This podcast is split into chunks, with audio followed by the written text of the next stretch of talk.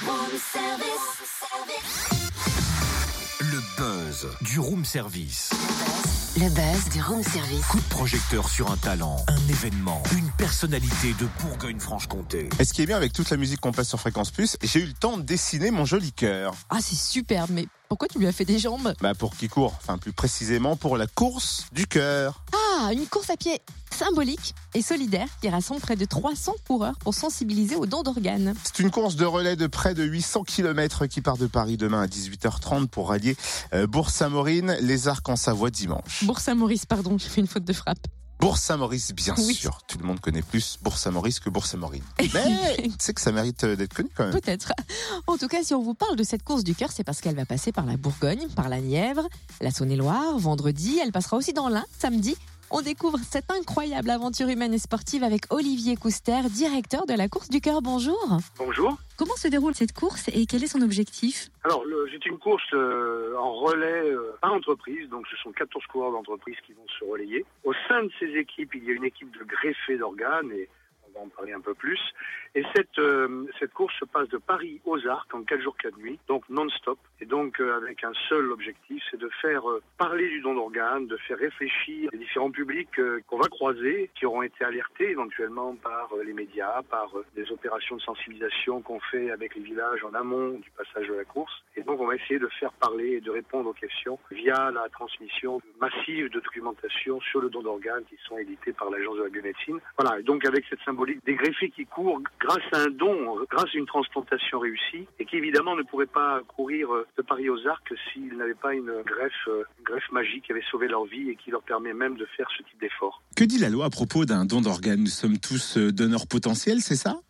La loi le dit depuis très très longtemps. Les Français euh, semblent le, découvrir euh, ces derniers temps. Mais en fait, elle le dit depuis la loi qu'il avait de 1976 et le principe du consentement présumé. Donc, qui ne dit mot consent? Si on n'a pas dit non de son vivant, on est euh, en faveur du don d'organes. C'est une loi qui existe depuis très longtemps.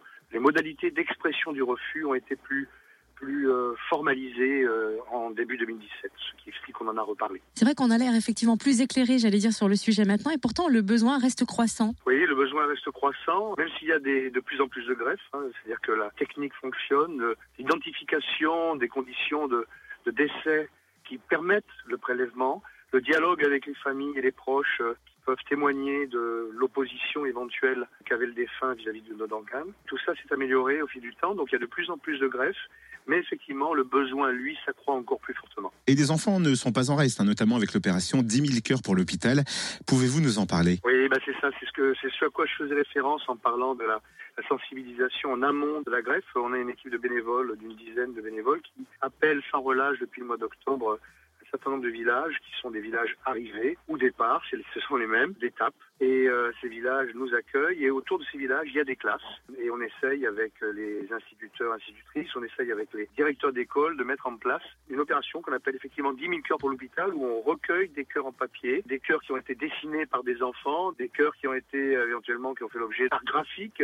Et donc on récupère ces cœurs et on les envoie après la course aux unités de transplantation en France en guise d'encouragement aux personnes en attente de greffe, mais également aux greffés. Et puis une saveur spéciale, enfin, pour cette 32e édition, puisqu'elle est dédiée à quelqu'un qui nous a quittés, malheureusement, le professeur Cabrol. Oui, elle est, elle est dédiée à la mémoire du professeur Cabrol pour plusieurs raisons. Euh, La première, c'est qu'il est le parrain historique de cette course du cœur, qui est, vous l'avez rappelé, dans sa 32e édition. Donc, euh, il était le support essentiel, il était le- la force de, de cette course avec son sourire et son humanité. Et puis, un héros infatigable de la cause du don, avec des conférences remarquées, euh, inoubliables. Il y aura une étape qui s'appellera l'étape du professeur Christian Cabrol. Voilà, c'est c'est une course euh, très euh, émouvante qui va se passer cette année, avec l'absence au départ du, du professeur. oui. Eh ben merci euh, Olivier Couster, directeur de la course du cœur. Et puis le départ donc célébrera les 50 ans de la première greffe cardiaque réalisée par le professeur Cabrol. Pour connaître le parcours de la course du cœur, rendez-vous sur lacoursducœur.com ou bien sur les réseaux sociaux, Facebook, Twitter, Instagram, en tapant tout simplement la course du cœur. Retrouve tous les buzz en replay. Fréquenceplusfm.com Connecte-toi.